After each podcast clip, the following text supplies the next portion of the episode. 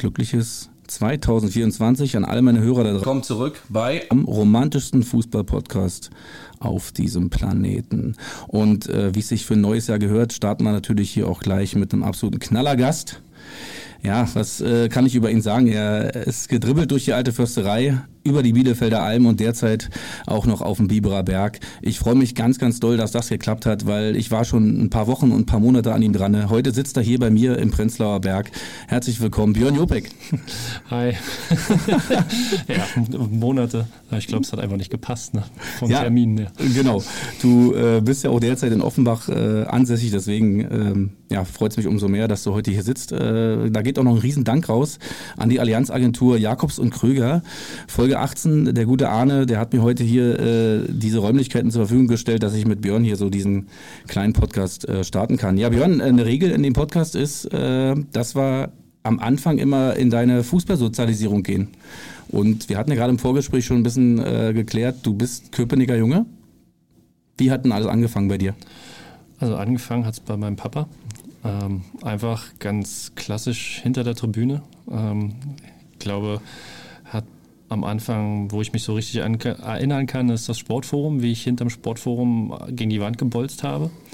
Ähm, und dann ist er ja noch so ein bisschen getingelt, aber mein erstes Wort war Ball. Es gab bei mir nur Ball.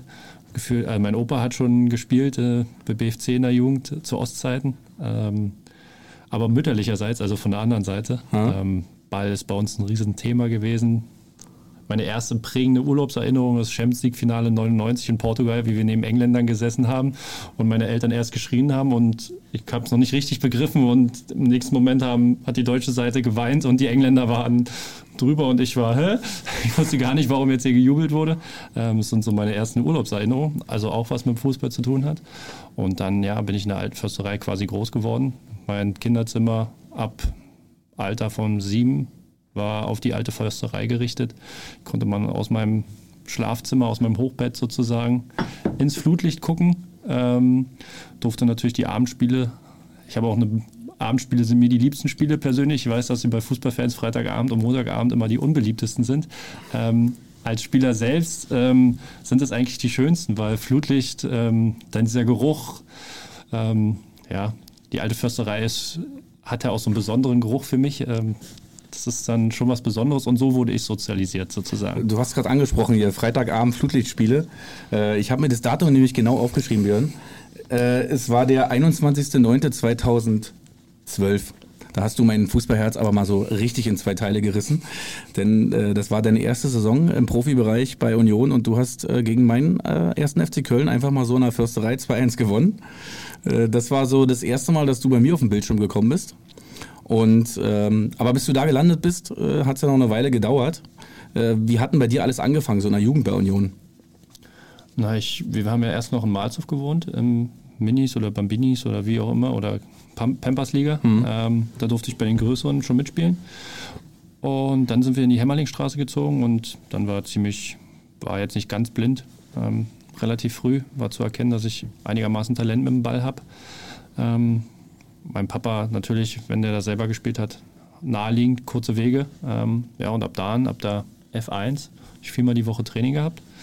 Und dann gab es eigentlich immer nur Fußball. Und ich glaube, meine Grundschullehrerin hat zu meiner Mama gesagt, äh, Frau Jopek, ähm, Björn ist wirklich klug, aber er hat keinen Bock auf Schule. Ähm, sorgen Sie dafür, dass er Fußballer wird. Ähm, hätte gerne gehabt, dass es vielleicht ab und zu schon mal ein bisschen mehr in der Schule jetzt im Nachhinein angeschaut, aber es ist gekommen, wie es gekommen. Abitur habe ich. Ähm, wie ich dahin kam, ist eine andere Frage, aber das habe ich. Ähm, Geschickt zum Abitur gedribbelt. Richtig, genau, trifft es gut und durfte dann mein Traum sozusagen ist dann Wirklichkeit geworden, dann bin ich Profi geworden bei Union. Dein Vater, du sprichst deinen Vater an, äh, in Unionkreisen, man ist kein unbekannter Name, hat auch bei in der DDR-Oberliga, glaube ich, sogar gespielt, ne? Ja, also war sozusagen selber ein Jugendspieler, hat dann den Sprung nicht ganz geschafft. Ich glaube, er hat 17 Spiele oder so gemacht. Ähm, dann kam, glaube ich, so in die Wendezeit rein. Ähm, war er dann so mit 22 früher, brauchte man ja mal so ein bisschen länger, um dann Profi richtig reinzukommen. Ähm, hat er nicht so richtig den Sprung, war dann jahrelang dritte Liga als Stürmer, dann glaube ich in Spandau ähm, viele Tore gemacht. Ähm, wenn du heutzutage in der dritten Liga so viele Tore geschossen hast, bist du ganz schnell ganz woanders. Ähm, ja. Damals war das alles noch ein bisschen was anderes, vor allem als Stürmer. Also heutzutage musst du als Stürmer eine halbe Saison fünf Buden machen und dann hast du schon drei Anschlussverträge, so nach dem Motto, weil alle suchen den Stürmer. Ähm, aber ja, der hat mich dann schon in der Hinsicht sehr geprägt, ja. Und ich glaube, ich habe ihn auf dem Schirm, dass er dann nach dem Herbst seiner Karriere, glaube ich, noch bei Eintracht Malzow so ein bisschen gespielt hat, ne? am Rosenhag. Genau, da bin, also da hat er auch angefangen, mhm. so ich auch. Ähm, und dann hat er da aufgehört sozusagen. Also dein erster Verein war in dem Sinne Eintracht Malzow? Mein erster Verein war Eintracht Malzow, Liederweiß, okay. am Rosenhag oben. Und gab es so in der Jugend prägende Trainer? Ähm, Bernd Martins, ähm, David Bergner, ähm, der sagt mir auch noch was. David ja, Bergner, David auch ehemaliger Bergner, Spieler. Genau, mhm. ja, aber der Papa sozusagen, der war mein Jugendtrainer. Der war ah, okay. Schuldirektor mhm. und der Sohn, der jetzt Trainer ist, ähm, der war Engin Janova, jetzt Co-Trainer in Saudi-Arabien vom Jeißle, war ein prägender. Und Holger Grond. Ähm, Holger Grond gar nicht so, weil er ähm, jetzt vielleicht der beste Trainer war, aber mit dem hatte man viele Geschichten. mit dem hatte ich meinen ersten richtigen Erfolg im B-Jugendaufstieg von der Regionalliga in die Bundesliga, war für Union damals ein Riesenerfolg. Ähm, das war in der Jugend so meine prägendsten Trainer, glaube ich. Und dann so zwei, drei Co-Trainer, aber die eher wegen außerhalb des Spaß okay. des Platzes. Du hast mir erzählt, du kennst ja noch die äh, Försterei, äh, die alte Halle und die Schotterplätze vorne. Ja, das ist, das ist für mich Kindheit. Mhm. Ähm, da bin ich groß geworden, bin ab und zu mal gegen die Schranke da vorne gelaufen, wenn, wenn da, weil ich wieder unkonzentriert war. Wenn wir frei hatten, bin ich über den Zaun geklettert. Irgendwann gab es einen Kunstrasenplatz, aber der Schotter war am Anfang. Ähm, wurde dann, wenn du rüberklettern musstest, war es so ein bisschen schwierig, weil da zwischen den, ich war noch relativ klein, gab es dann so eine Rille zwischen denen, es war ja so ein drei, so eine vierkästigen Dinger. Ähm, das war, das ist prägend und ähm, ich kann mich noch an die Platzwertin erinnern. Ähm, der hieß bei uns der blonde Engel. ähm, und ich erinnere mich, dass meine Ma zu mir gesagt hat, ähm, pass auf, wenn die eine Brille auf hat, dann sieht sie dich. Wenn sie keine Brille auf hat, weil sie war ähm, zu eitel, Brille zu tragen, ähm, dann sieht sie dich nicht. Dann geh einfach auf die andere Seite und sei kurz ruhig. Dann bist du sicher. weil ich dann auch oft abends war, wenn kein Flutlicht an war, ähm, noch Bolzen war so, weil war halt auf der anderen Seite von meinem Zimmer, konnte meine Mutter mich sehen, wenn es Essen gab, hat sie gerufen. Ähm, aber ansonsten hatten wir ja schon viel Training. Aber das ist so meine Kindheit. Das ist schön. Du, äh, wir haben ja auch gerade im Vorgespräch, äh, man kann es den Hörern ja sagen, sie, die es hier gerade nicht sehen können, du hast ja auch deine Frau mitgebracht, die Hetty. Und äh, Hetty hat auch gesagt, so sie kennt auch noch die alte Halle dort, ne? Diese, wie sie früher zu Ostzeiten war. Jetzt ist es ja eine schöne, äh, ja, weiß ich nicht, eine, eine moderne Halle galt geworden und wir kennen noch diese alte. Halle mit Betonplatz rechts und äh, schöne Halle links. Ähm, das sind äh, auf jeden Fall auch für mich schöne Kindheit, Kindheitserinnerungen. Also wenn du sagst, du hast da gewohnt in der, in der, in der Hämmerlingstraße, dann habe ich ja vorhin schon gesagt, da bin ich gefühlt äh, 94 so äh, immer jeden Dienstag, Mittwoch, Donnerstag irgendwie an, deiner, an deinem Fenster vorbeigelaufen. Also äh, auch für mich äh, unvergessliche Zeit. Ähm, wann Wann kam bei dir so der Punkt, wo man gemerkt hat, auch in deinem Umfeld, du, das könnte jetzt hier echt klappen mit Profisport, mit Profifußball? Wann der Punkt war, dass, also dass ich die Möglichkeiten habe, war relativ früh, weil ich war als junger Jahrgang immer beim Älteren häufig. Ähm, wenn wir dann der erste Jahrgang waren, dann war ich bei meinem Jahrgang, ich bin immer geswitcht, viel hin und her. Ähm, mir wurde früh viel Talent immer ähm, nachgesagt, aber auch, dass ich ein bisschen faul bin, nicht nur ein bisschen. Und dass äh, ähm, so ein paar athletische Attribute bei mir vielleicht fehlen könnten, weil ich immer sehr klein war und auch nicht der Schnellste. Ähm, aber für Union, damalige Verhältnisse, war ich wahrscheinlich vom Talent schon relativ weit vorne. Ähm, deshalb war es relativ früh klar. Ich glaube, ich war mit 16, habe ich meine ersten Einheiten oben gehabt als älterer Jahrgang B-Jugend. Ähm, Welcher Trainer war damals in der ersten Männer? Uwe Neuhaus. War schon Uwe Neuhaus? War schon, Uwe, war schon Neuhaus, Neuhaus okay. genau. Ähm, war dann aber wirklich nicht gut. Dann war ich das erste Jahr A-Jugend eigentlich in der Rückrunde komplett im Training oben oder das ganze Jahr, glaube ich, ab Oktober und habe dann aber gar nicht performt, sowohl oben als auch unten nicht. Ähm, war auch bei mir familiär so ein bisschen immer ein bisschen was drum, drumherum. War Teenie-Zeit, jetzt nicht mhm. ganz einfach. Ähm, umgezogen, dann da und pipapo. Und da war ich im letzten Jahr A-Jugendjahr, war ich dann nur noch A-Jugend. Das hat mir aber enorm gut getan. Dann war ich in der Wintervorbereitung, durfte ich dann nochmal oben mitmachen, war aber auch nicht überragend. dann stand man schon so an dem Punkt, ähm, was kommt jetzt? Ähm, ob es jetzt Profi wird oder nicht. Ähm, natürlich hatte ich den Traum und ich war auch, also es war mein klar fixiertes Ziel. Ähm, aber ich wusste, dass ich nach meinem A-Jugend ja auf jeden Fall noch ein Jahr da bleiben muss, weil es mein Abiturjahr war. Also ich kam nicht raus aus der Jugend und war fertig, ähm, sondern ich musste noch ein Jahr in der zweiten. Ich hatte auch einen Vertrag. Ähm, und das war so, wir probieren es jetzt. Ähm, so mir, im Kopf. Aber ich habe in der A-Jugend im letzten Jahr, wir sind zwar abgestiegen als Mannschaft, habe ich aber schon gut, aus meiner Sicht schon gut performt. Mhm. Ähm, wurde mir jedenfalls auch so von außen zugetragen und hatte den großen Vorteil, wir sind letzter Spieltag zwar abgestiegen und drei Tage später hat das Training bei den Profis begonnen. Es ging bis Mitte Juni gegen unsere Saison und die Vorbereitung der Profis war sozusagen dann drei Tage später. Und das erste war ein Lauftrainingslager. Heißt, ich bin aus vollem Training, die anderen hatten alle vier Wochen frei, ähm, sowieso noch ein bisschen jünger, heißt da gehst du dann nochmal über andere Punkte, vielleicht auch ein bisschen fitter, gehst dann dieses Lauftrainingslager und für mich war das nicht wie Urlaub, aber am Ende des Tages waren die Challenges, waren für mich dann keine, ich war dann sozusagen topfit und dann hatten wir da nicht eine Balleinheit. Und dann haben wir so ein Freundschaftsspiel gegen, in Binz war das, glaube ich. Da wurde ich noch mit ähm, Silvio, ähm, einem Brasilianer, ähm, so ein Vollprofi, äh, der, also ich sah aus wie so ein, naja, so ein Dreikäse hoch mit ähm, meine Rippen, meine Muskeln konntest du nicht zählen, aber meine Rippen. Ähm, so ein Spargeltarzan mit 17, 18, 19, 18 war ich da. Dann haben wir in Binz gegen Freundschaftsspiel und ich sollte erst gar nicht spielen und dann habe ich doch gespielt, durfte auf der 6 spielen und kriege aus 30 Metern, also kriege den Ball und aus 30 Metern ziehe ich ab und der Ball ja, das war der erste Torfabrikball, dieser, der so mhm. komplett geflattert ist ja, ja. und der ist bumm im Knick. Und das war so der erste Aha, ähm, wo ich auch bei den anderen so ein bisschen, das war das, ich war ja, kannten mich ja alle schon, weil ich immer wieder im Training um war, aber ich hatte nie so diesen Moment, das brauchst du als junger Spieler einfach diesen Moment, wo du dann mal auch auf den Schirm trittst. Ähm, wurde immer technisch, ist er super, er ist sauber, er erkennt gut Räume, bababab, bla bla bla. Ähm, aber ich habe nie so performt dann. Und das war das erste Moment, wo ich dann so selber dran geglaubt habe. Und dann war ich halt fit. Und die anderen waren so ein bisschen, in, bei Union wurde so ein bisschen umgestellt. So, das waren die ersten Aufstiegshelden. Ähm, wir wollten, es kam dann in dem Sommer dann so ein ähm, Chilene, die erste, der 1,5 Felipe Gallegos oder so. Gallegos, ja, genau. genau. Mhm. Ähm, und der kam und der hat die gleiche Position gespielt. Ähm, Shinedui sollte verkauft werden in dem Sommer, der erste große Verkauf. Ähm, heißt viel Umbruch, ähm, auch immer eine Chance für einen jungen Spieler. Ähm, und ja, ich war topfit, habe in der Vorbereitung viel gespielt und dann vom ersten Spieltag, der Gallegos hat sich Mittelfuß gebrochen im dritten Training.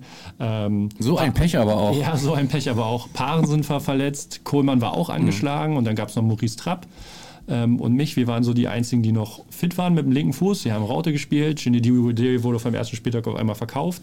Ähm, habe dadurch auch viel Spielzeit in der Vorbereitung bekommen, als Linksverteidiger überall auf der 6. Ähm, ja, wo es halt frei war, das machst du als junger Spieler ja dann nochmal lieber, mhm. ähm, weil du willst einfach dabei sein. Das war dann mein Ziel, weil eigentlich war ich nicht eingeplant oben, aber weil ich so gut performt habe, durfte ich dann oben bleiben, war nur fürs Training spielen Amateure. Und dann erster Spieltag hat dann Maurice Trapp noch gespielt. Ähm, der hat dann nicht so gut gespielt in dem Spiel, obwohl war okay, aber wir haben halt nicht erfolgreich gespielt. Und dann, und dann kam Eintracht Braunschweig. Dann kam Eintracht Braunschweig, 12.8.12. Mhm. Ähm, ja, und da die ganze Woche war immer 50-50 für die Woche. Ich habe mir gar keinen Gedanken, weil ich habe Schule gemacht. ja, ich habe nicht dran geglaubt, dass mhm. ich weil war Lichtjahr. Ich bin vor drei Monaten vorher bin ich noch abgestiegen in der Regional aus der Bundesliga mhm. mit meiner A-Jugendmannschaft. Ähm, ja, dann die ganze Woche trainiert, dann war ich aber wieder B-Mannschaft und im Abschlusstraining kriege ich auch einmal das Leibchen vor, zugeworfen. Das war bei Neuhaus so.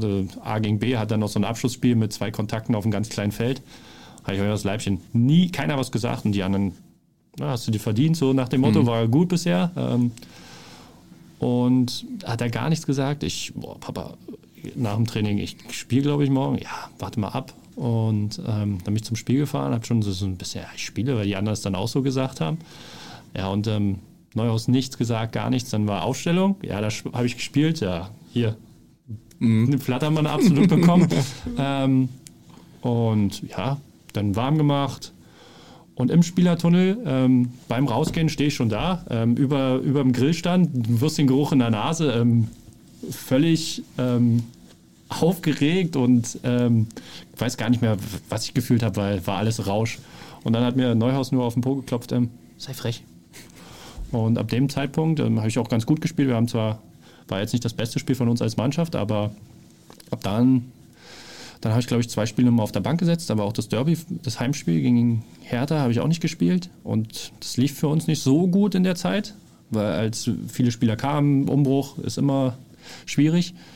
Und dann ab fünften Spieltag, glaube ich, habe ich dann jedes Spiel gemacht in der Hinrunde, bis ich mich dann verletzt hatte, irgendwann im Laufe der Hinrunde und in der Rückrunde auch. Und dann ist das erste Jahr wie so ein Rausch durchgelaufen. Ich habe mein Abitur gemacht, ich habe gespielt in der zweiten Liga. Ähm, ja, das war ein einziger Erfolg sozusagen für mich auch persönlich, aber wirklich daran erinnern kann ich mich nicht, da ist so viel passiert. Ich habe auch selber, ich bin in meine erste eigene Wohnung gezogen, ich habe das erste Mal Geld verdient, so das, mhm. diese ganz kleinen Dinge, also das erste Jahr ist wie ein Rausch und ja, das war meine Anfangszeit bei Union, wahrscheinlich das schönste Jahr bei Union von den dreien, die ich im Profibereich hatte. Und äh, gab es noch prominente Weggefährten in der Jugend bei dir? Also die mit dir den Schritt auch in Profifußball zusammen geschafft haben? Ja, also der erste ist Steven Skripski, der jetzt in Kiel spielt. Ähm, Tom Tribul. Hm. Hat er nicht in Holland irgendwo gespielt, Tom Tribul? Genau, der hat ähm, Oder spielt bei noch? Norwich gespielt, Premier League, bei mhm. Hansa Rostock, Werder Bremen. Mhm. Ähm, ich glaub, weiß jetzt gar nicht, wo. Ich glaube, jetzt spielt er bei Odense in Dänemark. Mhm. Boneo Afero von Saarbrücken. Mhm. Ähm, das sind wahrscheinlich. Der hat, glaube ich, auch mal bei Fortuna Köln gespielt. Der ne? hat bei Fortuna Köln mhm. gespielt. Ähm, du als Kölner weißt das natürlich. Ja, natürlich. Ähm, obwohl es in Köln, als ich, nur, ja. ich glaube, als in Köln gibt es aber nur eine Mannschaft, glaube ich. Ja, natürlich. Es gibt nur den FC. Also bei den Stadien mhm. sind nicht so viele andere Leute. Und waren, das waren so meine bekanntesten Weggefährten. Ja, in Auswahlmannschaften dann nochmal ein paar andere, aber bei Union direkt. Namen, wir brauchen Namen. Ähm, ja, in der Auswahl habe ich dann mit Nico Schulz, JJ mhm. Brooks, ähm, so mit dem Jahrgang. Ähm, erinnere mich noch an ein Turnier in der D-Jugend gegen Mario Götze beim Ält also der war beim älteren Jahrgang, habe ich mitgespielt. Und da dachtest du so schon, also wenn der es nicht schafft, dann wird es bei mir aber auch ganz eng. Und man denkt so, boah, geht auch so. Genau. Also, ja, ja. Und Julian Draxler zum Beispiel war bis zur A-Jugend ganz klein und dann hat er so einen Wachstumsschub bekommen und dann hat er ja diesen Riesensprung gemacht, mhm. weil vorher war der jetzt nicht gedacht unbedingt, dass er die Karriere macht, die er jetzt verdientermaßen gemacht hat. Aber meinen so 93er Jahrgang habe ich eigentlich gegen alle Bekannten auch ich, gespielt. Ich bin da auf dem Weg hierher heute, äh, wenn ich noch über die Müllerstraße im Wedding gefahren und dann kommst du ja irgendwann, wird ja daraus die Badstraße und dann hast du dieses gemalt auf, gewachsen auf Beton, diese mhm. Boateng-Brüder. Und das war ja immer, das habe ich ja im Vorgespräch auch gesagt, so das Einzige, was mir bei Union jetzt auch in dem ganzen Hype und erster Liga so, ne, was mir immer gefehlt hat und was ja da zu deiner Zeit dann noch äh, gegeben war, so diese ähm, lokale Spieler von, also du bist ein Köpenicker Junge und du läufst da für Union auf im Profi, also in der zweiten Liga und, äh, und sowas ist dann der totale Kitsch. Also ich finde sowas einfach mega und sowas fehlt mir bei Union heutzutage, wo ich sagen muss, dass Hertha natürlich jetzt auf einem anderen Weg, die setzen ja jetzt genau auf die Jugend. Gut, der Trainer hat ja seine eigene Mannschaft auch selbst gezeugt, so ungefähr. das sage ich jetzt nicht zu nichts. Nein, alles gut. Aber ähm, das würde ich mir eben heutzutage noch wünschen. Ähm, es muss ja vielleicht nicht mal ein Köpenicker Junge sein, aber so ein Berliner Junge für Union wäre vielleicht. Ist Union noch dein Team trotzdem? Also wird es immer Union sein oder hast du vielleicht noch ein anderes Favorite-Team, dem du die Daumen drückst? Ähm, also, wenn, als ich damals weggegangen bin, hätte ich nie gedacht, dass Union mir so viel bedeutet. Mhm. Ähm, aber es ist eigentlich meine ganze Kindheit und es ist alles, was mich geprägt hat. Ich bin da aufgewachsen. Die Trainer haben mich miterzogen sozusagen. Ich bin auf dem Gelände groß geworden. Ähm, also im Nachhinein ich, ist Union schon mein Verein. Ähm, mein Opa war großer Bayern-Fan, deswegen ähm, hat er mir ein Rizzitelli-Trikot mal geschenkt gehabt. Ein Rogero Rizzitelli, genau. Ähm, deswegen sympathisiere ich schon mhm. mit, dem, mit, dem, südlichen Verein in Deutschland. Ähm, würde aber nicht sagen, dass ich jetzt Fan bin. Ähm, und wenn Dortmund eine geile Mannschaft hat und geilen Fußball spielt, dann freue ich mich eher an dem schönen Spiel. Mhm. Ähm, es gibt nur Mannschaften, die ich nicht mag, darfst du als Profi jetzt nicht sagen. Ähm, da ähm, gibt es so zwei, drei Mannschaften, da hätte ich mir schwer getan, für das Trikot anzuziehen. Ähm, aber so richtigen, ich fand die Arsenal-Mannschaft, die nichts, nichts verloren hat, die fand ich immer. 2004. Genau, mhm. die fand ich großartig. Und ähm, italienischer Fußball, komischerweise. Okay. AC Mailand, so AS Rom mit Totti. Ähm, also, ich habe auch mal gesagt, mein Traum wäre Serie A und nicht Premier League oder La Liga. Ähm, okay. So, die Mailänder Mannschaft, AS Rom, das waren immer so da kam ja bei Premiere damals, kam dann noch italienischer Fußball. Wir hatten dann Premiere zu Hause. Ähm, das waren so die Mannschaften, die mich so geprägt haben. Aber dann nie so, ich war nie so der Fan-Fan von, ich war immer dann Fan von der Mannschaft. Ich fand auch HSV unter der ersten Wanderfahrtzeit fand ich total toll, mhm. weil die einfach geilen Fußball gespielt haben. Die haben mich mitgerissen. Und wenn das heutzutage auf Frankfurt ist, jetzt das Beispiel darf ich jetzt nicht sagen, ähm, weil ich bin auf der anderen Main-Seite. Ähm, aber als die diesen Weg gemacht haben, eine nur in Europa, das fand ich halt cool. Ich glaube, da war, da war also äh, da hat, das hat ganz, äh, Deutschland mitgerissen, glaube genau. ich. Ne? Ähm, Und Dortmund, als sie da dieses Spiel gegen ähm, Malaga, nicht Malaga im Halbfinale hatten. Im ne? Halbfinale, ja, wo dann mhm. der Santana da. Hetty, Hetty nickt schon, die, seine Frau ist eine wandelnde Datenbank hier. Genau.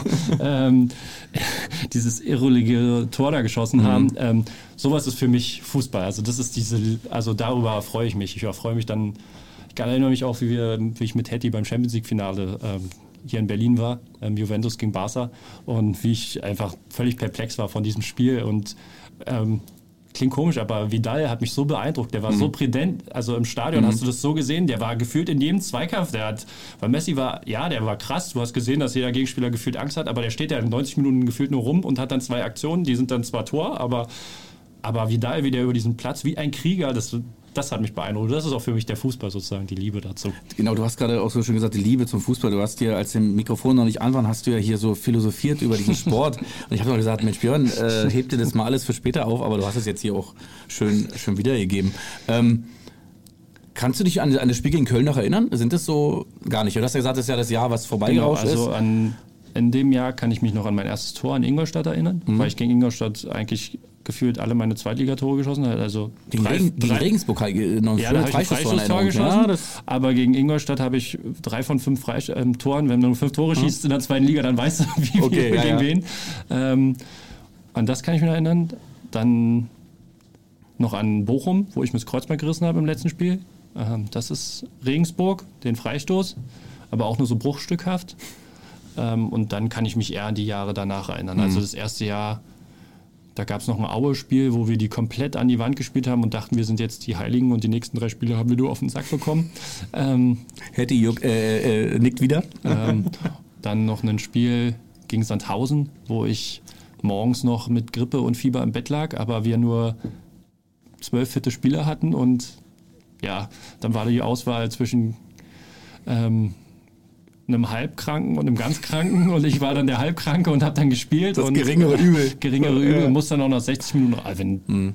wenn das ein Arzt heute hören würde, wie ich da gespielt habe und ja, eigentlich nicht erlaubt. Ähm, aber ja, das, das ist so das erste Jahr. Das ist wie so ein Film. Was, was ich natürlich als Köln-Fan noch fragen muss, ähm, wie, wie ist denn Simon Terodde so? Wie ist denn der T-Rex so als Typ? Du hast ihn ja erlebt. Simon, ähm, ja, als junger Spieler hast du jetzt da nicht so viele, aber ein verrückter Typ unheimlich ehrgeizig. Lief ja dann bei uns jetzt auch nicht so super für ihn, ähm, sonst wäre er dann nicht nach Bochum gegangen. Ähm, ultra ehrgeizig, ich kann mich noch an eine Szene erinnern, da ist er, ist ihm jemand auf den C gelatscht und dann ist er auf einmal los, hat er losgeschrien, hat einen Ball weggehauen und hat den durchbeleidigt, ähm, aber mit dem Rücken zum Tor unfassbar mhm. gut. Also so alles, was im Strafraum war, brutal. Also ganz, ganz feines Nächstes. Ich hätte nie gedacht, dass er die Karriere noch macht, die er danach gemacht hat. Ähm, boah, tiefster Respekt, weil das war, ja, bei Union ging es dann erstmal nicht so weiter und bei Bochum hat er dann schon wieder komplett performt. Bei Stürmern sind ja eh immer so eine Sonderspezies. Mhm. Wenn die einmal in so einen Flow kommen und wissen, wo das Tor steht, ähm, immer ein gutes Näschen. Und der war ultra eklig, weil der, wenn der der war so groß und schlaksig und hat dann trotzdem so einen guten ersten Kontakt gehabt und hat dich immer weggehalten und gefühlt immer mit 0,5 km/h hat er dann den Ball ins Tor geschoben und den Ball gegen das Schienbein bekommen und so hat er ja seine Tore geschossen. Ja, das sind so meine Erinnerungen an Simon und außerhalb vom Platzen auch ganz gut dabei. Ist ja auch so ein Stürmer für den, also die zweite Liga ist einfach zu gut, also das ist einfach, der ist halt zu gut für und für die erste, da macht er zwar auch seine fünf Tore und so, aber irgendwie so eine Zwischenliga wäre für ihn nochmal so perfekt gewesen, habe ich immer so gedacht. Ja, ich glaube, dass ähm, dann in der zweiten Liga seine Qualitäten einfach mehr zur Geltung kommen ja. und erste Liga dann nochmal schneller, nochmal ähm, athletischer ist. Ich glaube, der athletischste Typ ist er jetzt nicht, aber ja. seine technischen Fähigkeiten dann halt in der zweiten Liga so krass sind hm. ähm, und seine Nase, dass das dann einfach noch viel mehr zur Geltung kommt. Er setzt ja auch gerade Marken für die Ewigkeit scheinbar in der zweiten Liga. Ne? Also ja, ich, ich, glaube, er ist, ist ja schon der erfolgreichste Schütze. Ich glaube, ja. Und er spielt ja noch bei Schalke. Also von daher, ähm, du hast gerade angesprochen, diesen diesen Kreuzbandriss ähm, im letzten Spiel gegen, gegen den VfL Bochum, war das so der erste komplette Tiefpunkt für dich? Oder hatte ich das gar nicht so runtergezogen in dem Moment? Boah, es hat mich komplett runtergezogen. Okay, okay. Also dem Sommer wäre viel passiert. Ähm, hatte dann, hatte dann eine U21-Einladung, hatte dadurch dann nie ein Länderspiel für, ich hatte vorher nie eins gemacht für mhm. Deutschland, war nie Thema. Mir das dann sozusagen mit meiner Saison verdient gehabt. Ähm, hatte dann auch andere, hätte dann eventuell Möglichkeiten gehabt in dem Sommer. ähm, nochmal einen anderen Schritt. Da hast du schon lange, lange darüber nach und da, das hat schon lange wehgetan. Ähm, zwischen war es scheiße, aber Entschuldigung die Ausdrucksweise, nee, aber gut. So war es halt. Ähm, hat, für mich hat inzwischen alles einen Grund. Also es hat schon einen Grund, warum es so gekommen ist, wie es gekommen ist. Aber in dem Moment habe ich lange dran geknabbert, weil es auch meine Reha sehr, sehr schwierig mhm. war. Ich hatte nach drei Monaten, musste ich dann nochmal in die Klinik, habe mein Kreuzband nochmal verloren, habe meinen ganzen Reha-Fortschritt verloren. Und das mit 19, 20, bin ja auch in einer Fußballerfamilie groß geworden. Da waren Kreuzbandrisse, ja, oft auch Karriereende. Ähm, und kenne auch ähm, aus dem näheren Umfeld einfach, wo es dann die Karriere beendet hat und ein anderer Lebensweg. Und ähm, es hat mich schon sehr beschäftigt, hat mich auch verändert, definitiv. Ähm, hat mich auch ein bisschen Athletik gekostet. Ich war nie der Athletischste. Ähm, hat mein Spiel, dadurch konnte ich nicht mehr auf dem Flügel spielen, weil mir einfach nochmal ein bisschen die Explosivität, die habe ich lange nicht zurückbekommen.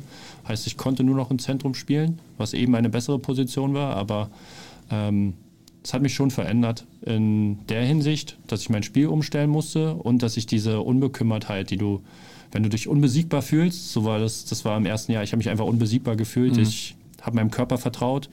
Ähm, das habe ich erst wieder in Halle zurückbekommen gehabt. Ähm, bin ja dann nach Bielefeld von Union genau. nach meiner Zeit und dann nach Chemnitz. Und Chemnitz habe ich zwar schon gut ges gespielt, in Würzburg war dann auch so ein Teil der Tränen. Ähm, und erst in Halle unter dem Ziegner, der mir dann auch gezeigt hat, was Männerfußball wirklich bedeutet und was Drittligafußball, weil vorher habe ich mich immer noch so als, ja, ich bin eigentlich Zweitligaspieler. Ähm, da habe ich wo erst damit abschließen können. Also in Halle war so meine schönste Zeit eigentlich, das erste Jahr in Halle ähm, als Fußballer. Auch schöner als das bei Union, weil wir waren eine geile Truppe, wir hatten Erfolg, wir waren so ein komplett zusammengewürfelter Haufen. Wir hatten aus dem Jahr davor nur fünf Spieler mitgenommen, komplett neu, alle so ein Alter. Die Frauen haben sich verstanden. Nach dem Spiel saß man dann noch im VIP-Bereich und hat gequatscht und es war so eine richtige Familie. Das war so mein schönstes Jahr, das erste Jahr in Halle und die Hinrunde in der darauffolgenden Saison. Und dann kam Corona. Hm. Ähm, und das ist so meine schönste, schönste Zeit im Fußball, in meinem Profigeschäft. Du, du hast gerade gesagt, so mit dem Kreuzbandriss, ja, du hast so ein bisschen ja. selber Schuld. Wie, wie, hast, wie darf ich das verstehen? Also wie.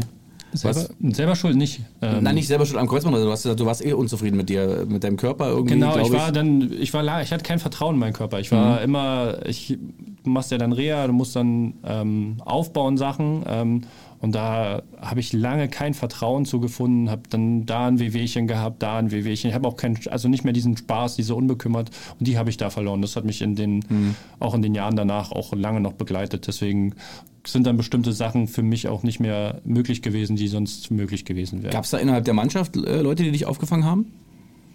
Ähm, ja, also enger Draht hatte ich damals mit Stevie, also mit Steven mhm. Skripski, Björn Koplin, ähm, aber am Ende des, Tages sind wir Fußballer ich AGs, also bei mhm. dem Profigeschäft. Ähm, das war dann schon eher Familiärbereich. Hetty mhm. war schon da. Ähm, die haben mich dann aufgefangen und war ja dann immer noch die Hoffnung, ich war dann noch ähm, trotzdem eine hohe Aktie. Da hast du dann auch noch viel Unterstützung vom Verein bekommen. Also die haben, also Union hat sich da echt bemüht, hat mir dann noch Mentaltrainer und so, weil ich mhm. lange wirklich echt zu kämpfen hatte mit mir, weil die, das zweite Jahr war eigentlich nur so ein luftleerer Raum. Ähm, habe ich echt gebraucht. Das dritte Jahr war dann okay. Ähm, aber die, also Familie mit Hetty, es hat uns auch enger, also ich glaube, wenn die Zeit nicht gewesen wäre, dann wären wir wahrscheinlich heute nicht so, wie wir, mhm. wie wir sind. Ob wir dann noch zusammen werden, vielleicht, vielleicht auch nicht, weiß man nicht. Aber es hat uns schon extrem zusammengeschweißt. Also um es, um es mal in der Fußballersprache, äh, ich habe euch ja heute erst kennengelernt beide, um es mal in der Fußballersprache zu sagen oder in der Sportlersprache, ihr habt einfach, ihr kommt hier rein, ihr habt einfach ein super Spielverständnis miteinander. ist einfach super. Also ihr seid total, ich mag euch, also vom ersten Moment an. Danke. äh, sag mal, die, die kurze Zeit, äh, also die Zahlen äh, widerlegen das ja in Bielefeld. Was war in Bielefeld so das Problem? Ich bin hingekommen, hm. Eine Woche trainiert, dann hatten wir nochmal eine Woche frei und in der Woche frei bin ich beim Laufen umgeknickt, ganz klassisch. Okay. Ähm, heißt, ich bin aus Berlin das erstmal raus, ähm, aus meinem behüteten Umfeld, meinem, meinem Schutz, hm. weil wenn du der eigene Jugendspieler bist, das ist einerseits, du bist zwar auch der eigene Junge und auch immer so ein bisschen wirst klein gehalten, aber du bekommst halt immer deine Chance. Du hast die Trainer, die dich seit Jahren kennen, der Co-Trainer kannte mich schon lange, also beide Co-Trainer. Ähm, kriegst du mal deine Chance, die reden mit dir, die arbeiten mit dir und dann aus dem Umfeld raus. Ähm, war auch der richtige Schritt. der Verein war nicht der richtige Schritt, weil die sind aufgestiegen, war eine eingeschworene Truppe. Ich habe in das System nicht reingepasst eigentlich. Ähm, die wollten was umstellen, aber wenn, wenn sie was für mich umstellen wollten, ging es halt auch nicht, war gleich verletzt und das Mosebandriss. Mhm. Habe dann so eine ähm, Stoffwechselerkrankung, Hashimoto, noch dazu bekommen. Ähm, und das war sozusagen der Ursprung eigentlich. Also ich hab, bin nie fit geworden, ich bin nie angekommen, ich habe mich nie durchgesetzt und dachte aber immer, hä, ich bin doch zweite, also ich muss doch spielen. Ich mhm. bin selber jung gewesen, ich bin doch so gut. Aber so gut war ich in dem Moment gar nicht. Ich war gar nicht bereit, um den Kampf dann mir, das war dann Kampf, da hätte ich richtig Mann sein müssen, mich durchzusetzen. Da war ich gar nicht bereit zu.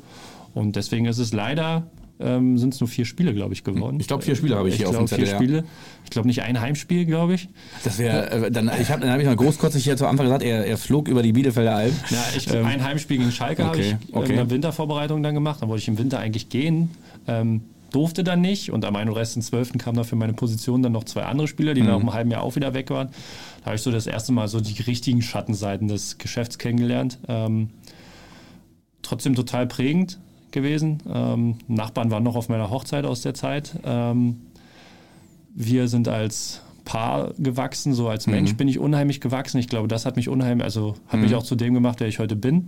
Ähm, aber leider sportlich war es ähm, ein Reinfall und dann bin ich halt, wollte ich in die dritte Liga, wie du es als junger Spieler machst, dann schnell wieder hoch. Chemnitz war damals zudem der absolute Top-Favorit dann im nächsten Jahr. Ähm, mein bester Freund heutzutage, der Dennis Mast, ist aus Bielefeld nach Chemnitz. Mhm. Ähm, und ich hatte dann in dem Sommer Wien, Wiesbaden, Chemnitz und noch irgendwas, keine Ahnung. Und der hat mich dann überredet, nach Chemnitz zu gehen. Und dann lief es bis zur Hinrunde, waren wir Vierter, lief auch gut. Ähm, ja, und dann war im Winter, kurz vor Weihnachten, hieß es dann, ja, es ist ein 3-Millionen-Loch beim Verein. Und ja, das macht ja dann als 22-Jähriger, weißt du mhm. ja erstmal nicht, wie du damit umgehst. Du bist auf dem mhm. Weihnachtsmarkt, sollst Weihnachtskarten verteilen und irgendwelche alten Chemnitzer, ihr Söldner, ihr, ihr saugt uns aus. Und, äh, und ich dachte so, ja, ich, also, mhm. ich bin hierher gekommen zu Fußballspielen. Also, mhm. ähm, ja, ja, das ist, ist, jetzt nicht mein Verein, aber ich habe mhm. jetzt alles gegeben, ich habe mich ja. wohlgefühlt, aber und da sind wir dann in der Rückrunde leider eingebrochen. Und dann bist du einmal in diesem Drittligastrudel drin und dann bin ich aus der U23-Regelung rausgefallen. Ähm, dann nach Würzburg, da waren, die sind abgestiegen aus der zweiten zweiten Liga. Mhm. Ähm, wollte mich einen Trainer unbedingt haben. Wer war denn der Trainer da genau? Ähm, der jetzt bei der U23 von Hertha ist, Schmidt, irgendwas. Der Ach, war Christian, bei, heißt der Christian? Der war bei Paderborn Trainer. Ja, bei Paderborn, ja, ich weiß, wenn du meinst. Ja, genau. Ja. Und der wollte mich unbedingt haben. Der mhm. war in der A-Jugend, als ich A-Jugendspieler war, war der im Wolfsburg A-Jugendtrainer. Mhm. Deswegen kannte der mich, ähm, hatte einen engen Draht mit meinem Berater und mein Berater dann, ja, machst du, dann geht ihr direkt wieder hoch. Das Problem war, wir sind 20 Spieler gekommen in dem Sommer, weil kompletter Umbruch und alle 20 waren das Jahr davor Stammspieler bei ihren Vereinen in der dritten Liga. Ähm, ja, das kann man sich vorstellen, war ein Hauer Gesteche. Ähm, wir haben die ersten fünf Spieltage überragend gespielt. Also ich glaube, so guten Fußball habe ich in der dritten Liga nie gespielt gehabt. Irgendwo sonst, also nur Fußball, also von mhm. ästhetisch Aspekten. Aber wir hatten keinen Erfolg. Wir verlieren gegen Bremen 2-0-1. Ich glaube, die haben einmal die Mittellinie übertreten. Ähm, der Bremen-Jugendspieler steht auf der Grundlinie, schießt mit der Pike. Unser Torwart will ihn aufnehmen. Er läuft ihn innen, innen am Fuß, Wolfgang Hese am Fuß vorbei und rollt ins Tor. Und dann haben wir 1-0 verloren. Und so waren die ersten fünf Spieltage. Kann man sich vorstellen, das ging nicht lange gut. Ähm, dann haben wir dann auch angefangen, wenn du unten drin stehst und dann mhm. grübelst, dann ja, über ähm, Coachen Trainer manchmal auch, ähm, woran es liegt, weil manchmal kann man es nicht, sind es die kleinen Dinge, hm. die kann man nicht anpassen. Das ist dann einfach so, da hast, musst du dann durch oder hast halt Pech und da ist dann auch so ein Trainerwechsel dann manchmal auch einfach um diesen Bock so, das ist eine schöne Fußballphrase, man kann es nicht erklären. Äh, genau, ich, genau als, als, als Fan denkst du auch manchmal, wir haben jetzt zum Beispiel den Fall in der Bundesliga mit Augsburg, die waren ja irgendwie ausgestellt, dann kommt dieser Däne dahin und auf einmal gewinnen die da zwei, drei Spiele am Stück. Also das war irgendwie äh, auch eine ganz schön, also als Fan fragst du dich mal, das sind dieselben Spieler, die eine Woche vorher noch irgendwie den Arsch nicht hochbekommen haben und jetzt auf einmal, also ja. Und die, ich kann dir sagen, die Spieler wissen es auch nicht, woran ja, okay, liegt okay. häufig. Das beruhigt mich. Also, Oder, ja doch, es beruhigt mich. Also du machst nichts anderes, mhm. aber es ist dieses Momentum. Manchmal ist ja wie bei im normalen Leben, sage ich immer. Mhm. Ähm, wenn du über die Straße läufst, dann fährt der Bus vorbei und der, die Pfütze trifft dich dann. Ja, ja, genau. Und wenn es gut läuft, ähm, triffst du den Mann vor dir und du lässt dich kaputt, so nach dem Motto. Ja, ähm, nee, ähm, und da war dann in Würzburg so das erste Mal, wo ich so so gar keine Lust mehr hatte so auf Fußball, weil dann der Co-Trainer übernommen hat, mit dem ich mich vorher schon nicht verstanden habe. Ähm, dem ich auch ja, kein gutes Verhältnis hatte. Mhm. Der hat mich dann aussortiert, da habe ich mir einen Bauchmuskelriss zugezogen. Ähm, also du hast schon einiges durch. Also ich habe einige Verletzungen schon durch. Ähm, und dann, wir haben vorher gar keinen Erfolg gehabt, dann mhm. verletze ich mich. In den zwei Spielen vorher, wo er noch da war und ich nicht gespielt habe, ähm, haben wir 4 und 5-0 verloren. Dann habe ich mich verletzt. Ja, und dann haben wir 8 von 8 Spielen gewonnen. Okay. Und der Trainer hatte natürlich keinen Grund, mich nochmal einzubauen, weil er mochte mich eh nicht. Und im Winter wurde mir dann gesagt, ich kann gehen. Mhm. Und von da bin ich dann nach Halle gegangen. Und Halle, wie ich schon gesagt habe, es war so die schönste Zeit. Also der Thorsten Siegner war da mein Trainer, ähm, hat mich sehr geprägt, war ultra cool, erinnere ich mich gerne dran zurück, habe auch noch ein paar Kontakte aus der Zeit. Ähm, ja, das war, das war geil. Und dann aus Halle, Corona, mhm. verletzt, ähm, dann ein halbes Jahr arbeitslos, weil ein bisschen verpokert, beziehungsweise meine Frau war schwanger. Mhm. Ähm, da kannst du dann, das ist aber ein schöner, also das ist ja der schönste Grund. der schönste Grund ja. überhaupt. Mhm. Ähm, aber wenn deine Frau schwanger ist und Corona ist, kannst du dann halt auch nicht nach Ungarn oder ja. irgendwo ans Mittelmeer oder nach Kroatien. Ich wollte eigentlich gerne ins Ausland mhm. und ja, aber klär mal deiner Frau im siebten Monat, ach du übrigens, ähm, ich bin dann die nächsten sechs Monate nicht da für 1500 Euro in Kroatien in der ja. zweiten Liga oder sowas, weil ich hatte da schon Lust auf sowas komplett mhm. Verrücktes.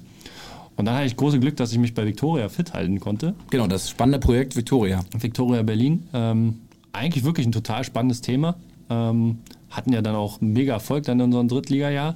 Ähm, die haben mich dann zum Glück aufgenommen, sozusagen in der Rückrunde. Ähm, weil ich dann in Berlin sein konnte, ich konnte bei meiner Frau sein, ich konnte mein, also das war, das Jahr war überhaupt im Januar kam mein Kind dann, mhm. zwar Corona, aber eigentlich war geil, weil ich mhm. hatte Training, ähm, aber hatte trotzdem andere Prioritäten in der ersten Zeit. Ähm, ich kann also über Corona auch positive Dinge erzählen. Mhm.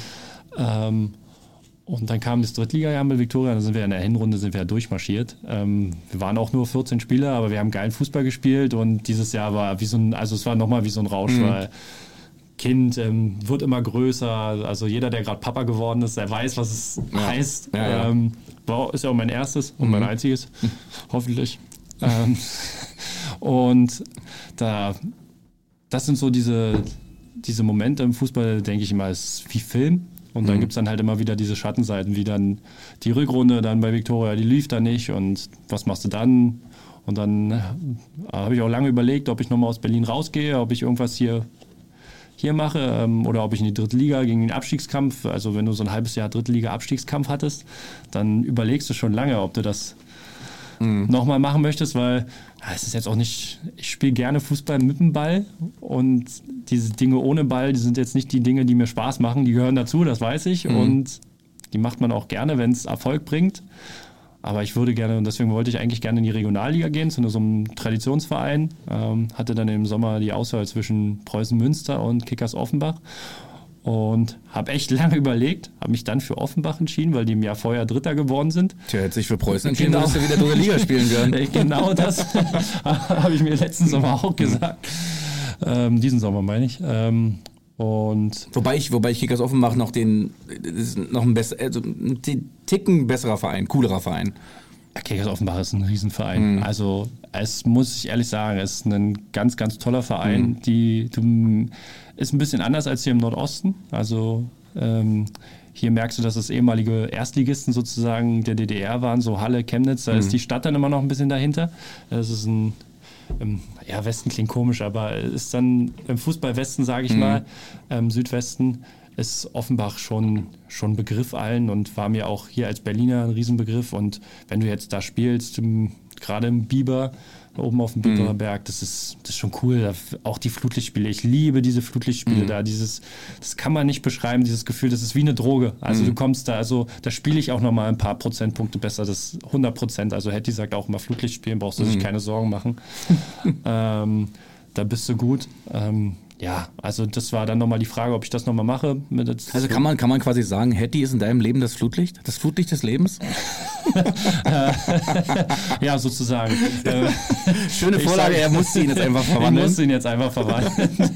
nee, ähm, ja, das, also Offenbach war dann nochmal so ein, jetzt noch so meine Herzensangelegenheit, mhm. nochmal so richtig Fußball, ob ich nochmal in die dritte Liga, es war jetzt der nochmal der richtige Schritt letzten, also vor anderthalb Jahren. Ähm, weiß jetzt aber auch, dass ich jetzt mit 30, heutzutage klingt komisch, aber mit 30 bist du jetzt schon eher zum älteren Semester. Ich glaube, ich bin der dritte oder viertälteste jetzt in der Mannschaft. Ähm, und die Prioritäten verschieben sich jetzt langsam, weil Fußball ist zwar für mich noch ganz, ganz wichtig mhm. und ist manchmal aber auch schon eine richtige Hassliebe. Mhm. Ähm, und ich glaube, dann ab Sommer wird wahrscheinlich dann. Ähm, das wäre doch meine letzte Frage gewesen, Björn. Achso, ja, ich dachte, habe ich jetzt vorgegriffen. Nein, alles gut. ähm, Im Sommer werde ich dann wahrscheinlich, werden mhm. wir auf jeden Fall als Familie zurück nach Berlin gehen. Und wie professionell ich dann noch spiele, das werde ich dann sehen. Aber ja, jetzt habe ich ganz, ganz viel, viel geredet. Ich habe auch schon richtig Schaum im Mund. Ich weiß gar nicht, ob das irgendwas Zusammenhängendes bei war. Aber Alles gut. ja, das war jetzt so meine Karriere sozusagen. Du kannst, du kannst dir auch ruhig einen Schluck Wasser erstmal kurz Danke. nehmen. Ähm, wir werden jetzt mal zum ersten kleinen Spielchen kommen hier. Äh, du siehst die tolle Lostrommel dort. Ja, ist nicht so schlimm, ist nicht so schlimm. Es ist live im Podcast. Björn, Björn Jobek zerhaut hier das halbe äh, Inventar. Äh, ist aber nicht, nicht schlimm. Das nehmen wir alles live mit, das wird hier nicht rausgeschnitten. Sehr gut. Ähm, du siehst die Lostrommel. Da sind jetzt ein paar kleine Lose drin. Du darfst jetzt insgesamt sechsmal nacheinander reingreifen, äh, die Origami-Technik aufhalten und der Begriff, der da drauf steht, einfach laut vorlesen und dann kurz einfach, was dir dazu einfällt zu dem Begriff. Also einen, sind, einen nehmen, vorlesen und dann den genau, nächsten? Genau, und das sechsmal. Okay.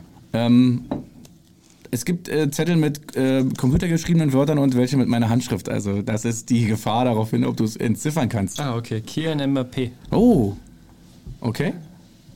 Und dazu soll ich jetzt was sagen ja, einfach ganz kurz, was fällt dir ein? Ähm, ich glaube, das krasseste Talent, was gerade momentan rumläuft. Ähm, ich hoffe, dass der so gut wird, wie er werden kann. Okay. Also ich glaube, dass das beschreibt, also ich glaube, dass der ist mit allem gesegnet, was du als Stürmer brauchst. Der ist schnell, der ist trickreich, der ist.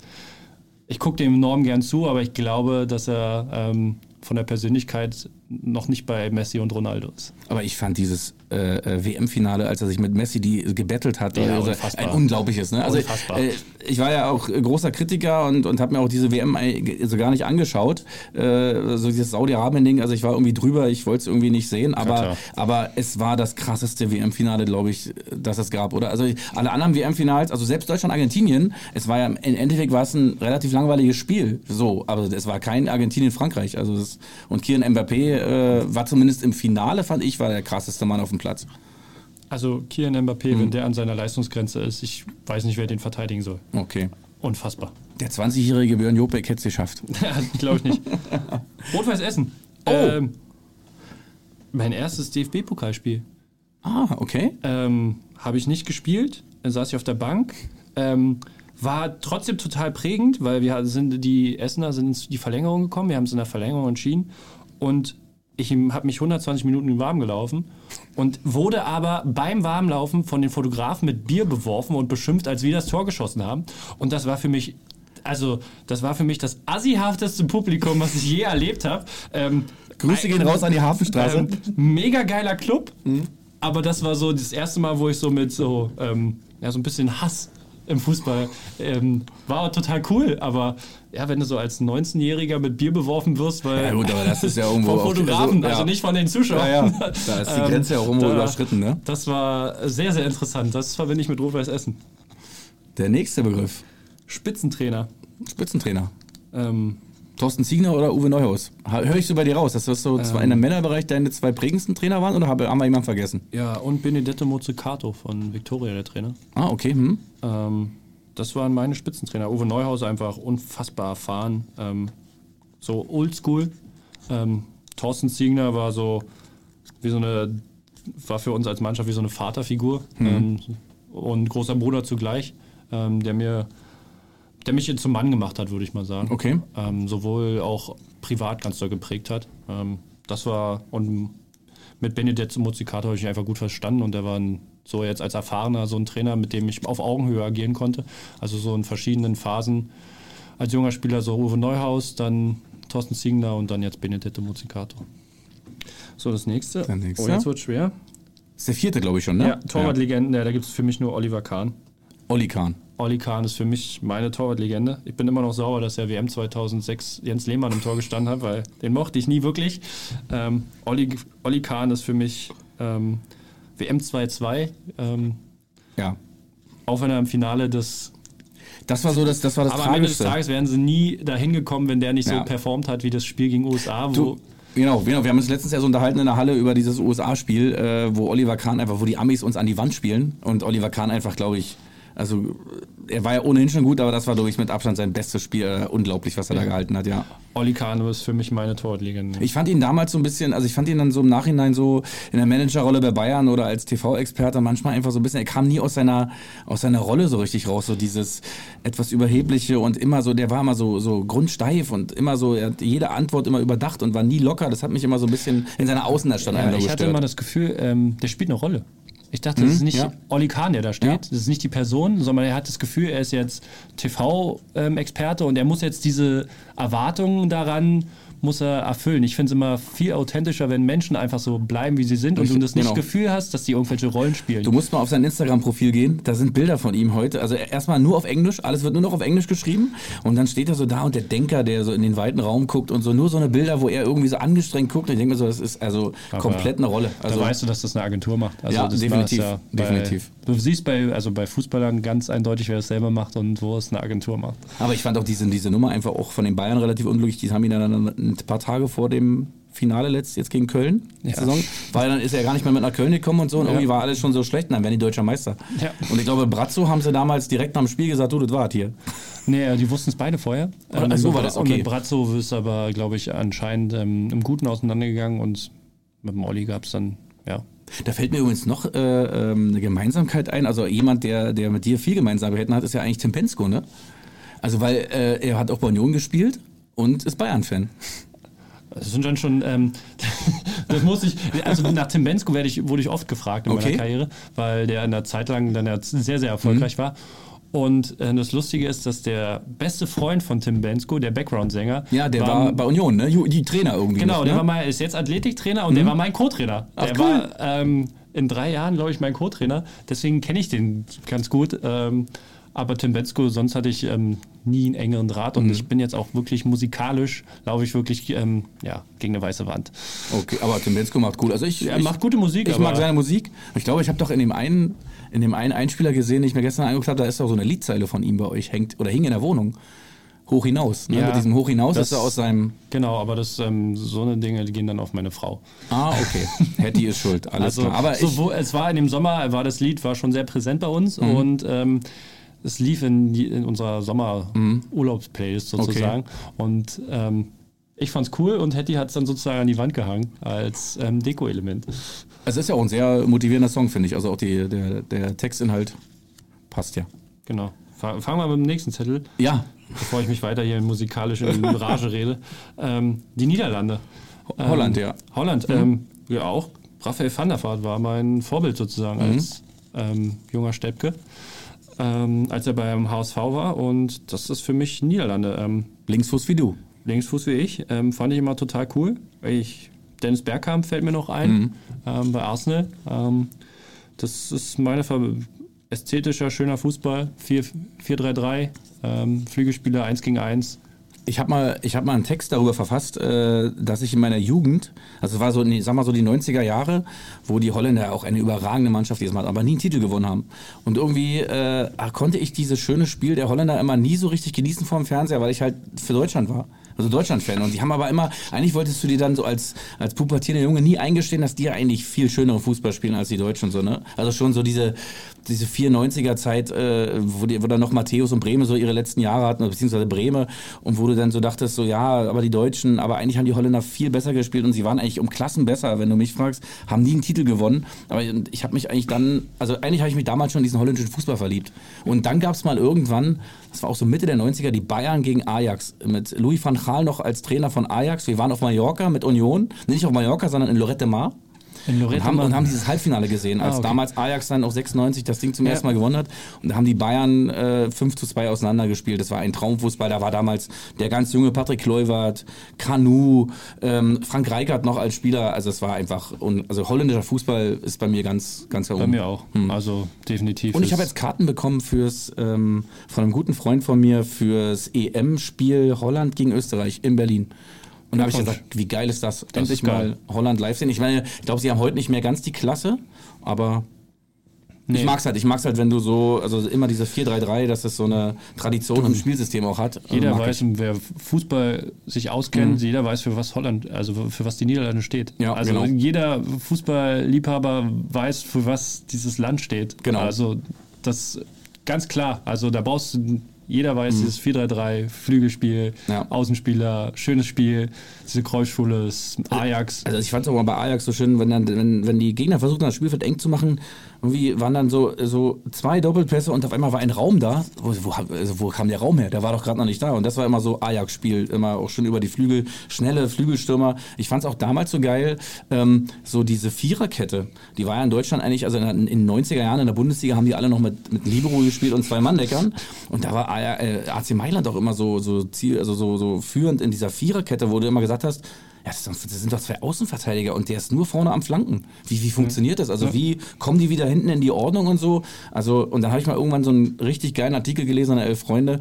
Die fangen, glaube ich, schon an in der C-Jugend, dass sie die Spieler an ein Seil binden und sich als, ja. als Einheit bewegen über den Platz. Und ich fand das so mega cool und mega und irgendwie auch mega logisch. Also, ja, also ich mit denen, die in Italien gespielt haben, die sagen taktisch unfassbar. Also sie die können zwar mit dem Ball nicht so, aber taktisch unfassbar. Kennst du das ähm, Interview von Rüd van Nistelrooy, wo der über ein Champions League-Spiel redet ähm, mit Man United gegen AC Mailand? Nee. Ähm, gegen Viererkette. Ähm, hat, hat so erzählt, wer, wer, war sein härtester Gegner und dann hat er erzählt, ja, die Viererkette, ähm, ich glaube, Nesta, Jepstam, Maldini und Cafu. Cafu rechts, ja. Und er hat gesagt, ja, äh, ich hatte zwar immer den Ball im Strafraum, aber ich konnte nicht abschließen. Da war immer, entweder sie sind mir ins Knie gesprungen und also da war der Fußball auch noch ein bisschen härter, hat er gesagt. Und ich hatte zwar zwei Schussmöglichkeiten, aber ich keine Chance. Also es war mein mit Abstand mhm. härtester Gegner. Die, die waren alle so gut. Ähm, und Ancelotti hat auch mal zu was zu denen gesagt gehabt. Ähm, ich war zwar Trainer von denen, aber die haben mich trainiert.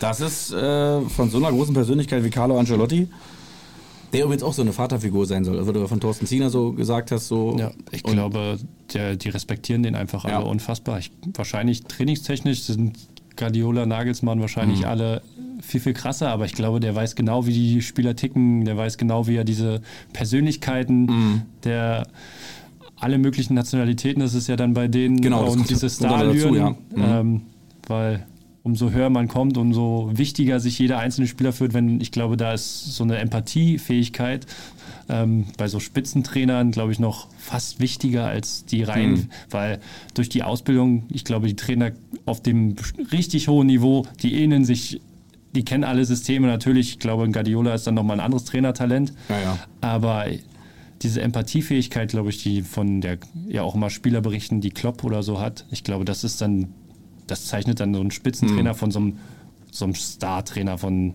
ja, so einem José Mourinho, Carlo Ancelotti. Also da gucke ich dann auch begeistert als Fan. Sehr schön. Haben wir noch einen, Begriff haben wir noch, ne? Ja, Flankengott. Ah, Entschuldigung, Flankengott. Also fällt mir sofort Manny Kals ein, den ich aber nie da bleibe. Also äh, Bananenflanke, Manny Kals war mal so ein Begriff, aber ich habe ihn nie selber spielen sehen, weil es gar nicht meine Generation. Ähm, Wer fällt dir ein? Bin ich gespannt. Ich habe zwar nur ein Jahr mit ihm zusammengespielt, ja. aber ähm, Christopher Trimmel. Ähm, gebe ich dir aber recht, gebe ich dir recht. Ähm, der hat jetzt nicht krasse Fähigkeiten, ähm, überhaupt nicht. Aber im Training, der hat einfach 10 von 10 Flanken, auch nicht besonders scharf oder nicht besonders fancy oder irgendein Flatter oder. Mhm. Aber der hat sich hingestellt und hat jedes Mal den Ball auf den Punkt gehauen. Mhm. Also der ist, war jetzt nicht übertrieben schnell, nicht übertrieben zweikampfstark, aber der hat Flanken gespielt. Also du wusstest, wenn der anläuft, mhm die fliegt jetzt genau dahin und äh, mit der richtigen Schärfe, so dass der Stürmer den auch bei Standards, also das waren die krassesten und Tusche natürlich. Aber, ja. aber Tusche war eher so beim ruhenden Ball, so mhm. aus dem Spiel heraus kam er meistens nicht auf die Flügelposition. Ähm, Tusche hat ja, glaube ich, auch mal über dich gesagt, dass du eines, eigentlich das größte Talent bei Union in den letzten Jahren so, damals also zum damaligen Zeitpunkt warst.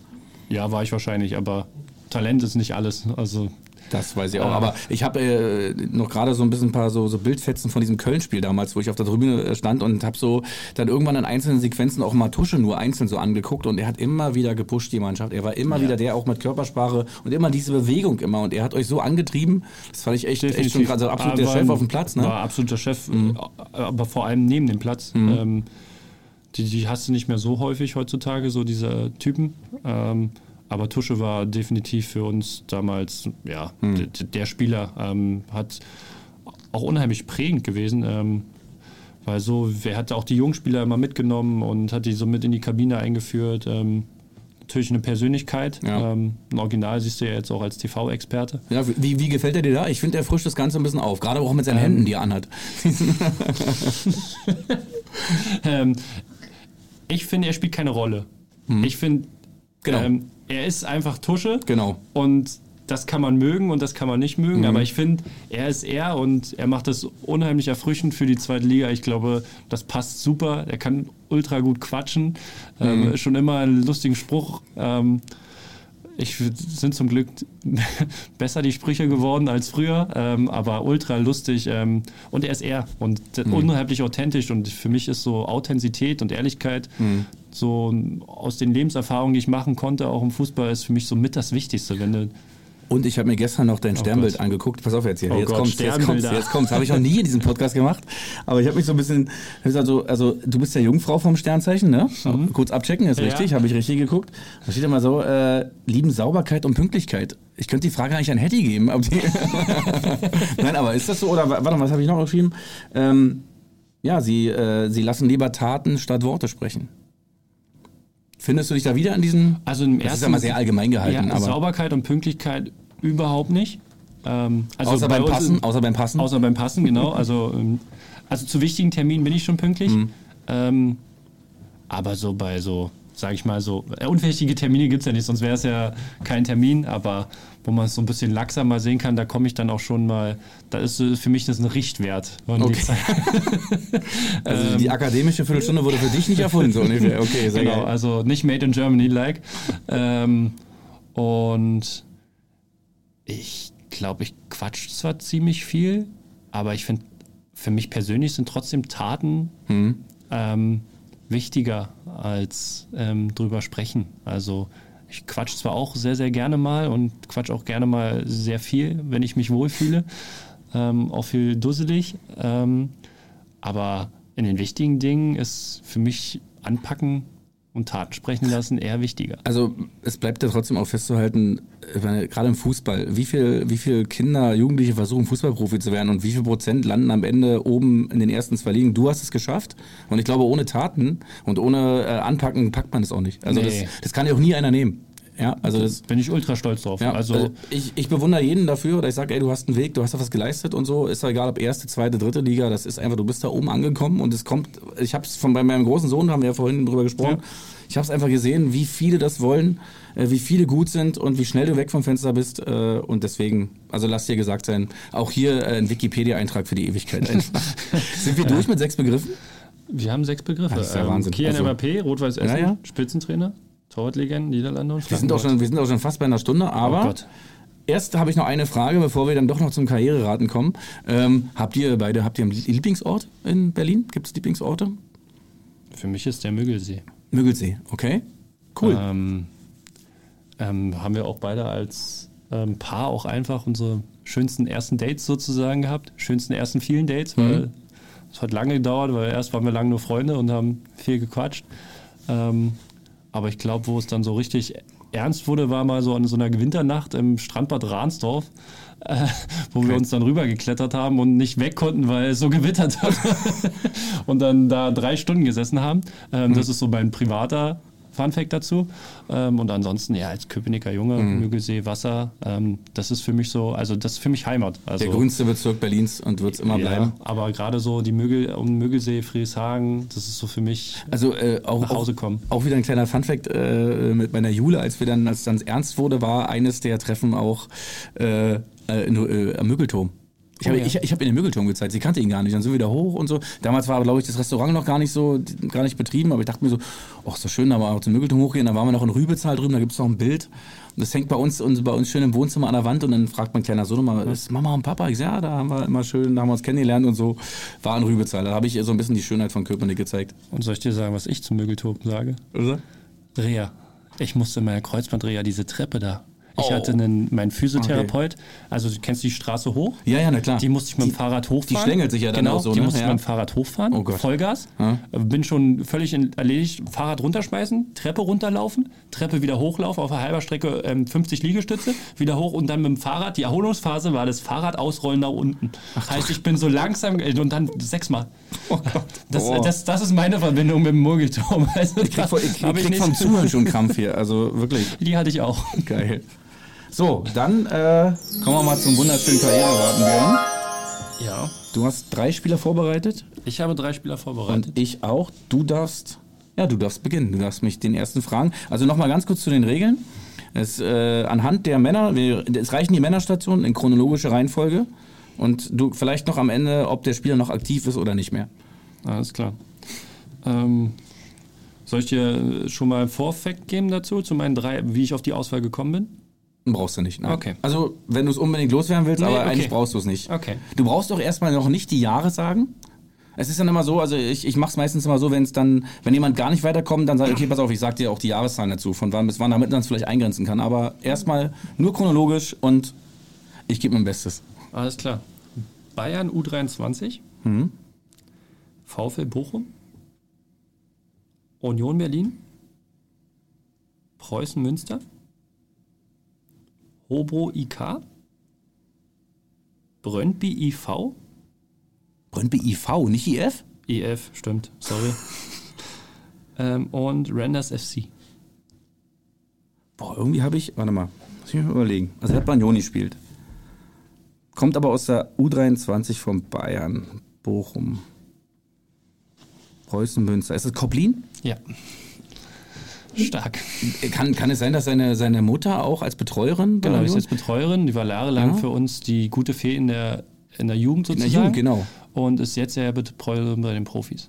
Hat er, heißt er nicht auch Björn? Björn, genau. Björn Koblin, genau, Genau. genau. Aber ich hätte gedacht, dass er auch Berliner Junge ist. Also Ist ja auch ein Berliner Junge, aber er hat ist ja jetzt Von der Jugend zu- genau ah. war das erste so richtig krasse Talent bei Union, ist dann Okay. als Jugendnationalspieler zu zu Bayern. Er hat ja dann in diesem U20 WM-Finale, kennst du das Tor von ihm, wo der an der eigenen Strafraumgrenze losläuft und dann Horst Rübrich draußen steht, irgendwo in ähm, Ägypten, glaube ich, war die, und Ja. dann über den ganzen Platz in der Verlängerung das Tor zum, zum WM-Sieg. Also muss ich mir irgendwie mal reinziehen. Brutales Tor. Also krieg Gänsehaut, wenn ich dran denke.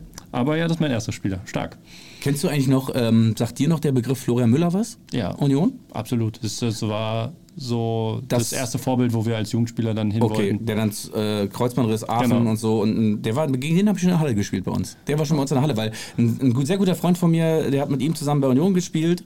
Ähm, können wir vielleicht im nach, nach, äh, in der Nachbesprechung hier nochmal erzählen, weil sonst würde den Rahmen jetzt hier sprengen im Podcast. Aber ähm, war ja auch so ein absolutes Talent Ja. ne? und dann auch Kreuzbandriss und glaube noch in Magdeburg kurz gespielt und dann Aachen. war auch die Karriere Und dann relativ früh vorbei. Ja. Aber feiner Typ. Also Flori Müller saß ich in der Halle daneben und äh, hab äh, und er kann ja vielleicht nicht mehr äh, durch seine ganzen Verletzungen so wie früher, aber du hast in einzelnen Sequenzen sofort gesehen, okay, ganz, ganz andere Liga. Also Flori Müller. Kommen wir mal zu deinem ersten Spieler. Ich habe mir das hier, äh, hast du es auch so gemacht, so mit Screenshots? Hast du? Nee, ich habe es mir wirklich ähm, handschriftlich niedergeschrieben. geil. Analog, oldschool. Hervorragend. Also, pass auf, das sind ein paar Stationen. Ich suche mir immer Spieler mit guten Spielerberatern raus. Ähm, angefangen äh, bei Alemannia Aachen. Schalke 04. VfL Bochum. Mainz 05. Dann nochmal Schalke. Tottenham. Fulham. Wieder Tottenham. HSV. Tottenham, HSV. Es sind immer so kleine Laien dann immer. Dann Blackburn Rovers und Holstein Kiel. Ich hatte schon relativ früh, Ja, Louis ja. Holtby. Genau. Du, weil ich habe ihn ausgewählt, weil auch so ein Linksfuß wie du und irgendwie erinnert mich das manchmal in einzelnen Sequenzen, du hast einen sehr ähnlichen äh, Spielstil. Das wurde mir schon auch häufig gesagt. Und Holtby hat mir auch mal so wie du das Herz gebrochen, indem er mal in der 96. Minute das Siegtor für den HSV gegen Köln gemacht hat, wo es eigentlich schon, eigentlich ist es Unentschieden und in der 96. da erinnert sich jeder Köln-Fan dran und du liegst einfach nur im Wohnzimmer auf, wirklich, wie, äh, das war unglaublich, aber Luis Holtby auch. Und äh, kriegt er jetzt auch nochmal, und das sei eine Nachricht an dich, mit äh, über 30 seinen zweiten Frühling Ja. hier. Also ist alles möglich, Björn. Absolut. Ja? Ähm, macht es gut. So, So, ähm, er ist auch ein sehr guter Berater. okay. Ähm, Schalke, Hm? Gladbach, Bayern, Schalke, Lautern, Hertha, Curitiba F FC, EC Vitoria, Western Sydney und Sydney FC. Ich glaube, da brauche ich mal kurz die, äh, die, die, die, Sta also die Jahre dazu. Hast du die Jahre? Ich gucke mal schnell. Okay, wenn nicht, dann äh, muss ich nochmal. Also angefangen bei Schal Schalke. Schalke, dann Gladbach. Dann Bayern. Ähm, Schalke. Lautern. Alexander Baum-Johann. Ja. Ja. Auch ein mega, also eigentlich auch ein, Unfassbar großes Talent. ja, und auch so von der Statur her auch so, so, so enge Ballführung und irgendwie so elegant und also so wie ich immer hätt, gern gespielt hätte. ähm, stimmt, Alexander Baum-Johann. Und aber auch dann irgendwie, die ganz große Karriere ist es irgendwie dann auch nicht geworden, ne? Nö, er hat, glaube ich, viel erlebt. Ähm, habe ihn auch mal gerne angeguckt, aber dann auch viel mit Verletzungen, mit so kleinen Wehwehchen. Nie so diesen Schritt gemacht, den man vielleicht sich erhofft hat. Okay. Aber, Aber, ich fand cool. ihn mal cool. Auf, also, äh, den hatte mich noch gar keiner gefragt hier im Podcast. Äh, es steht 2 zu 1 für mich, Björn. Jetzt kannst du ausgleichen. Pass auf. Jetzt bin ich sehr gespannt. Also, das war wirklich, es kam mir vorhin noch so ein bisschen die Idee, dich den zu fragen. Also, angefangen bei Union Berlin. Dann bei, zu Babelsberg. Dynamo Dresden. Kräuter Fürth. FC St. Pauli. Eintracht Trier. LR Aalen. Wieder Union. BFC Dynamo, Eintracht Trier, Borussia Neuenkirchen, SC Viktoria, wieder BFC Dynamo und dann noch Niendorfer TSV, ähm, FC Schnelsen und SCM Pelde. Karriereende 2018. Also Karriereende für mich eigentlich schon 2012, weil die anderen drei Vereine sind, glaube ich, eher so kleinere Vereine. Nico Paczynski. Ja, richtig. Ich, ich war mir auch ziemlich sicher, dass du auf den kommst. Das war so, ähm, der war, glaube ich, ein Jahrgang oder zwei über mir damals bei Union. Und das war so der einzige aus meiner Zeit, bin ja schon ein paar Jahre älter als du, der das so bei Union aus der Jugend geschafft hat. So das einzige, das erste Beispiel, was ich so kenne. Und ähm, da hatten wir damals, äh, weiß nicht, da, da waren Spiel gegen St. Pauli, Unionsspiel gegen St. Pauli noch in diese ganz alten, alten Fürsterei äh, im DFB-Pokal. Und ich glaube, äh, da war Pagelsdorf schon in Rostock. Und wir haben, ähm, wir, wir haben als, als C-Jugendspieler haben wir mit einer Büchse Geld gesammelt für die Jugend von Union, sind immer so durch die Reihen und so. Okay. Und da war vor dem Spiel, hat äh, ähm, unsere A-Jugend damals mit Nico Paczynski gegen Energie Cottbus gespielt im Pokal. Und dann äh, komme ich zu, zu Gunnar Heydrich an die Seite und Mensch, Ali hier und immer so, sein, sein Spruch war mal Ali, mein 85. bester Freund. Äh, Ja, alles klar, Herr Heydrich. ähm, und dann habe ich gesagt, ja, hier, das äh, ist der Torjäger, Nico Paczynski hat er mir gezeigt und so. Der äh, hat, hat er schon Tor gemacht heute? Nee, aber der macht in jedem Spiel ein Tor, der macht heute garantiert sein Tor. Und bumm, eine Minute später macht er irgendwie zwei Buden und deswegen war das so der erste Spieler meiner Generation, wo man so wusste. Und dann hat er auch mal gegen den ersten FC Köln, auch, also es ist einfach, auch er hat mal irgendwie so ein Traumtor, glaube ich, gemacht in einem Auswärtsspiel im Müngersdorfer Stadion und hat Köln geschlagen und ist ja bekannt als Weltpokalsieger, Besieger, Torschütze. Das feiern die ja bis heute in St. Pauli. Ja. Ne? Gibt es richtige Veranstaltungen, wo das Spiel gezeigt wird und so? Also auch, wäre St. Pauli auch mal so ein Verein für dich gewesen? Vom Kultstatus her? Hätte die sagt sofort, ja, ja, ja, ja. Ähm, ja, ist ein cooler Verein. Mhm. Ähm, aber so vom Kult her fand ich Union immer schon Mhm. ganz cool. Ähm, ich hatte noch andere Vereine auf der Bucketlist. Ähm, also Rostock oder Dresden werden auch immer noch, also die hätte ich jetzt, die wären gerne noch mal, weil ich habe da mal gerne gegen gespielt Mhm. und so eine Vereine, ja, ich weiß nicht, ob das jetzt immer politisch korrekt ist Mhm. oder ob mich da irgendwelche Fans für hassen, aber ähm, Dresden und Rostock waren auch immer noch so, Okay. wo ich immer, wo es auch immer mal so die Möglichkeit bestand und ich mich dann für was anderes entschieden habe oder irgendwas dazwischen kam. So Dresden und Rostock waren immer noch so Vereine, die ich schon gerne noch mal mitgenommen hätte. Okay. Du, äh, es ist noch nicht zu spät. so, jetzt mein letzter Spieler. Brescia Calcio, wenn die so heißen, Hm? Inter Mailand, Regina, Inter, Brescia, Inter, Milan, Juve, New York. Was hat bei Brescia angefangen? Brescia, Regina. Machen wir weiter? Das war's. Also Brescia, Brescia, Inter, Regina, Inter, Brescia, Inter, Milan, Juve, New York. Andrea Pirlo.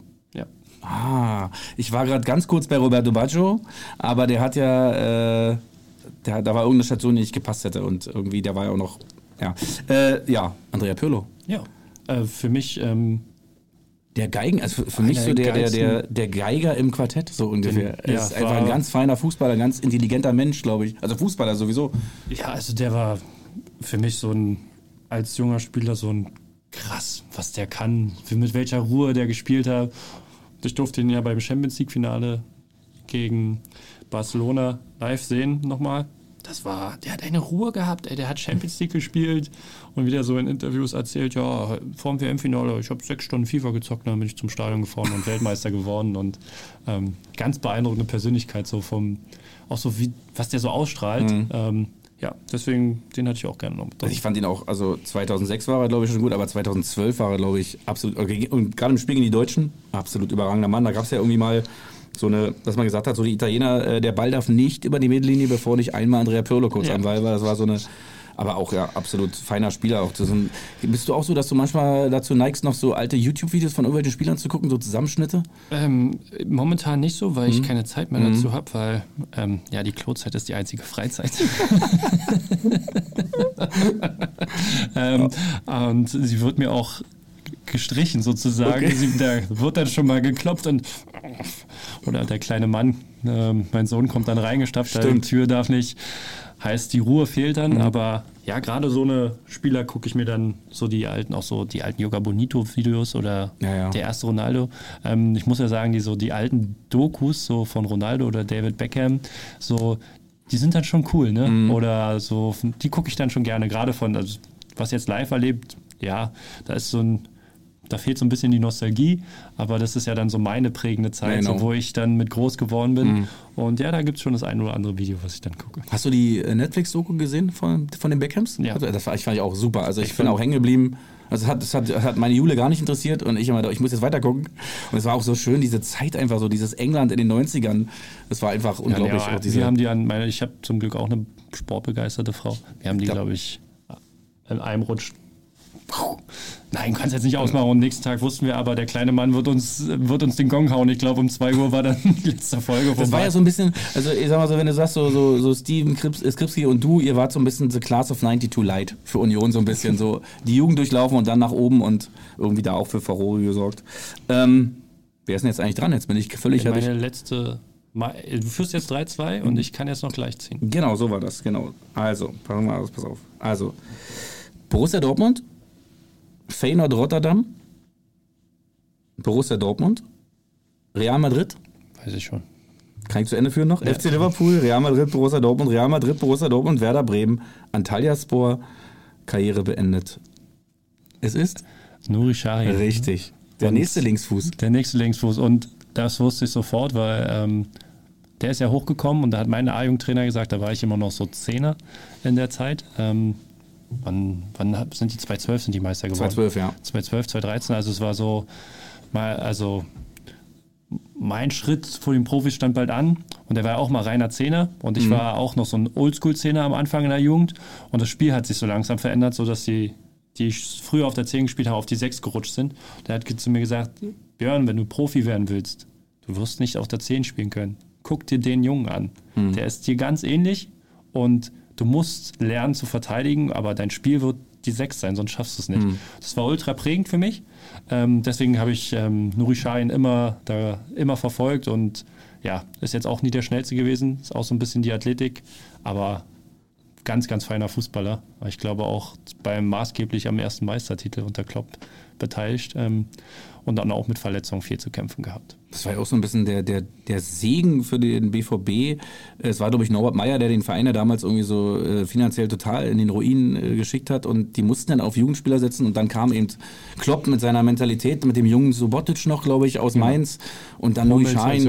Ah, also unglaublich. Ähm, ich habe ja die Hoffnung so ein bisschen beim FC, der ja auch so ein bisschen äh, finanziell klamm ist und die aber eine geile Jugendarbeit haben. Ist ja. ein, also das ist wirklich so und wo, wo, wo, wo alle Fans sagen dann, komm, also ich steige lieber mit den eigenen Talenten ab, die sich dann vielleicht in der zweiten Liga entwickeln, als dass ich irgendwie noch so auf, irgendwie auf Söldner setze. Aber und Nuri Schein ist ja jetzt, glaube ich, auch zurück als Co-Trainer, ne? Im genau, Verbund mit, mit den mit, mit Sven, mit Sven Bender? Ja, ich glaube Sven Bender, ne? Einer von den beiden mhm. Zwillingen.